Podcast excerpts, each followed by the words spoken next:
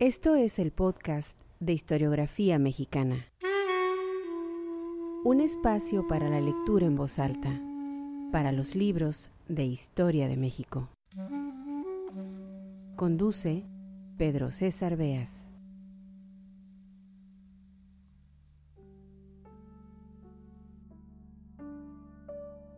Una vez consumada la independencia, tuvieron que pasar 15 años, 15 larguísimos años para que México y España firmaran la paz. Este tratado definitivo se dio hasta 1836.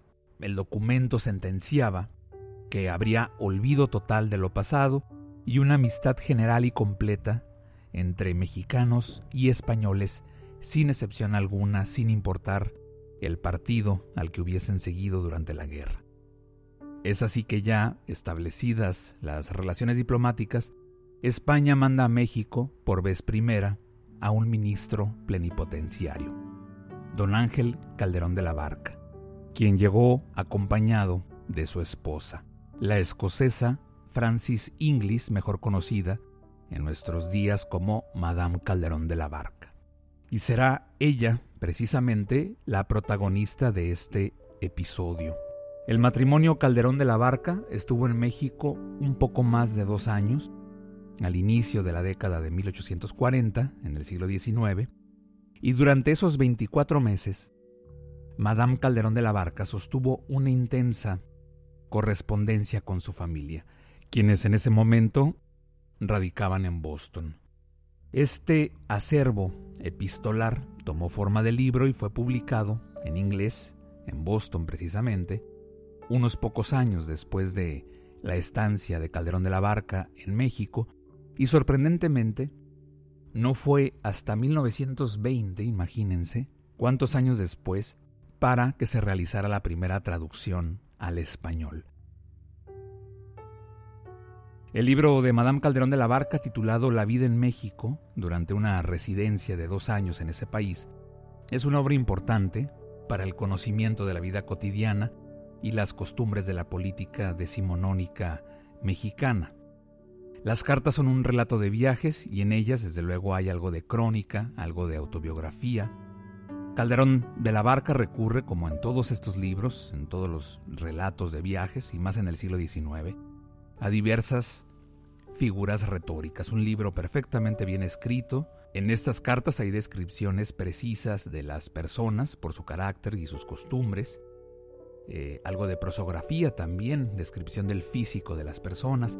En fin, cada epístola es una mirada al México del siglo XIX y, hay que entenderlo bien también, hecha desde la distancia propia de quien pisa suelo extranjero. Y tal vez por eso, Madame Calderón de la Barca no se frena en decir lo que dice. No hay recato, no hay reserva al decir que le molestan los léperos en las iglesias o lo sucio de los pasillos. Como tampoco la hay al describir, y esto en su defensa, con agudeza la geografía, la, la arquitectura, la sociedad, los usos y costumbres, las veces que quedó maravillada frente a la gastronomía, ante, ante la riqueza cultural de México. Sin proponérselo fue una cronista de la ciudad. El escenario, el convulso México del siglo XIX. Para la lectura en voz alta de este episodio, hemos seleccionado algunos fragmentos de las cartas de Madame Calderón de la Barca, contenidas en su libro La vida en México. Un libro, a pesar de que haya tardado tantos años en traducirse, por fortuna ahora muy fácil de conseguir. La lectura estará a cargo de nuestra amiga y colaboradora Mónica Morales, esto con el ánimo de conservar el sabor femenino, la exquisita sonoridad que registra la pluma de la señora Calderón de la Barca. Bienvenidos a un episodio más del podcast de historiografía mexicana.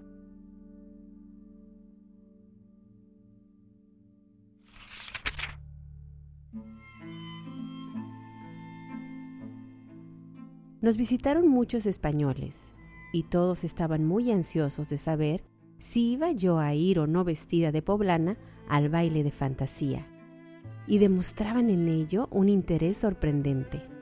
Dos señoritas, o quizás sencillamente dos mujeres de Puebla, recomendadas por el señor, mm, vinieron a ofrecer sus servicios y darme todos los pormenores necesarios, e hicieron el peinado de Josefa, una niña mexicana, para mostrarme cómo debía arreglar el mío.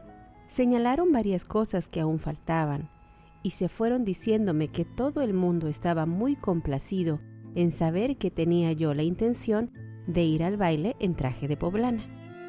Me quedé más bien sorprendida de que todo el mundo se preocupe tanto por ello.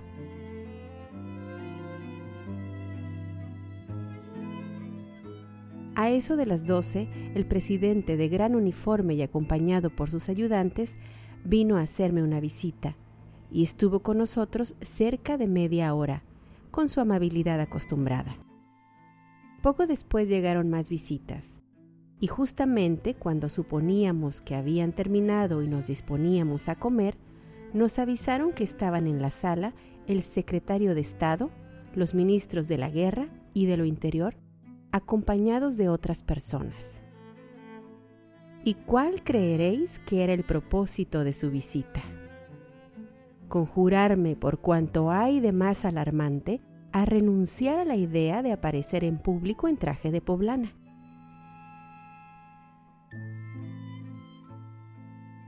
Nos aseguraron que las poblanas eran, por lo general, femmes d'arien, que no llevan medias, y que la esposa del ministro español no debía por ningún motivo vestir semejante traje ni una sola noche siquiera.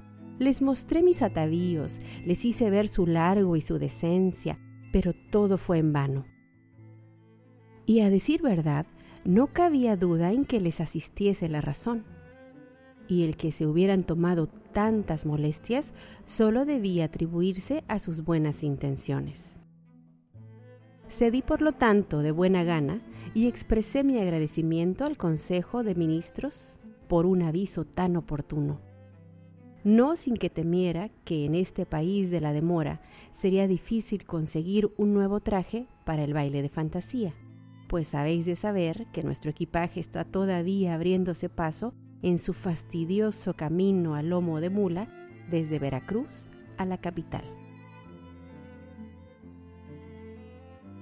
Apenas se habrían marchado cuando el señor trajo un recado de algunas señoras principales de esta ciudad, en donde manifiestan que han solicitado que se me informe a mí, como extranjera que soy, de las razones que hacen imposible el uso del traje de poblana, especialmente en un acto público, como lo es el baile en cuestión.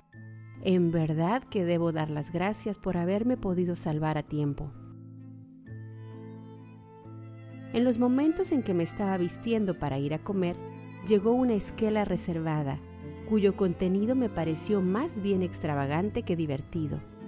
Supe después, sin embargo, que su autor, don José Arnaiz, ya entrado en años, es un sujeto a quien se le permiten ciertas licencias, como el meter basa en todo, séale o no concerniente.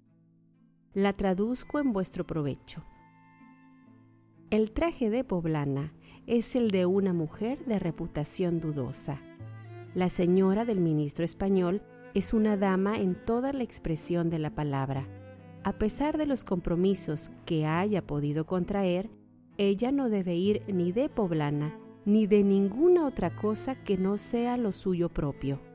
Así lo manifiesta al señor Calderón José Arnaiz, que le estima demasiado.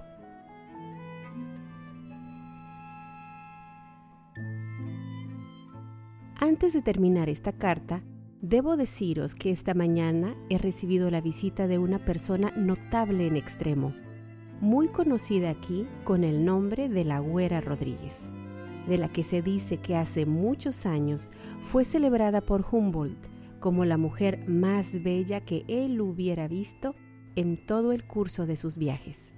Considerando el tiempo que ha transcurrido desde que este distinguido pasajero visitó estas partes, no pude menos que asombrarme cuando vi su tarjeta de visita en donde rogaba ser recibida, y mucho más de ver que a pesar de los años y de las huellas que el tiempo se complace en dejar en el rostro más bello, la güera conservaba una abundancia de bucles rubios sin un solo cabello gris, una hermosa y blanca dentadura, ojos lindos y gran viveza. Su hermana, la marquesa de Uluapa, que falleció hace poco, también fue, según dicen, mujer de gran talento y sobresaliente en el arte de conversar. Ella es otra que pertenecía a esa vieja aristocracia que se va desgajando. El médico que la atendió en su última enfermedad, un francés llamado Plain, que goza aquí de gran reputación, ha presentado a sus albaceas una cuenta que asciende a 10 mil pesos, que si bien no ha causado gran asombro, la familia se ha rehusado a pagar, de lo que se ha seguido un pleito.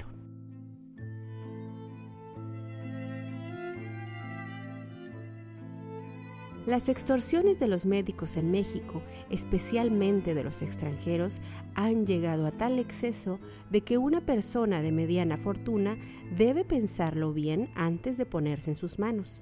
Una señora vieja, rica y de salud delicada pero sin un mal específico, es para ellos más seguro caudal que una mina de plata. Encontré a la güera muy agradable y la más cabal de las crónicas vivientes. Su actual marido es el tercero. Tuvo tres hijas, las tres célebres por su belleza. La condesa de Regla, que murió en Nueva York y está enterrada en la catedral de aquella ciudad. La marquesa de Guadalupe, también fallecida, y la marquesa de Aguayo, ahora una hermosa viuda. Hablamos de Humboldt, y haciendo mención de sí misma en tercera persona, me refirió todos los pormenores de su primera visita y la admiración que sintió por ella que entonces era muy joven, sin embargo de estar ya casada y madre de dos niños, y que cuando Humboldt fue a visitar a su madre, se encontraba sentada cosiendo en un rincón y en donde el varón no podía verla, hasta que conversando, éste muy seriamente acerca de la cochinilla, inquirió si podría visitar cierto lugar en que existía una plantación de nopales. Ciertamente que sí, dijo la güera desde su rincón, y nosotras mismas podemos llevar allí al señor de Humboldt. Echándola de ver entonces, quedóse admirado y suspenso, exclamando al fin, Válgame Dios, ¿quién es esta muchacha? Desde aquella ocasión estaba constantemente con ella, y más cautivado dicen por su ingenio que por su hermosura. Todo esto me induce a sospechar que tan grave viajero fue muy sensible a los encantos de su amiga, y que ni minas, ni montañas, ni geografía, ni geología, ni conchas petrificadas le ocuparon bastante para que excluyera un ligero stratum de devaneo amoroso. Conforta el pensar que, a veces, hasta el gran Humboldt sucumbe.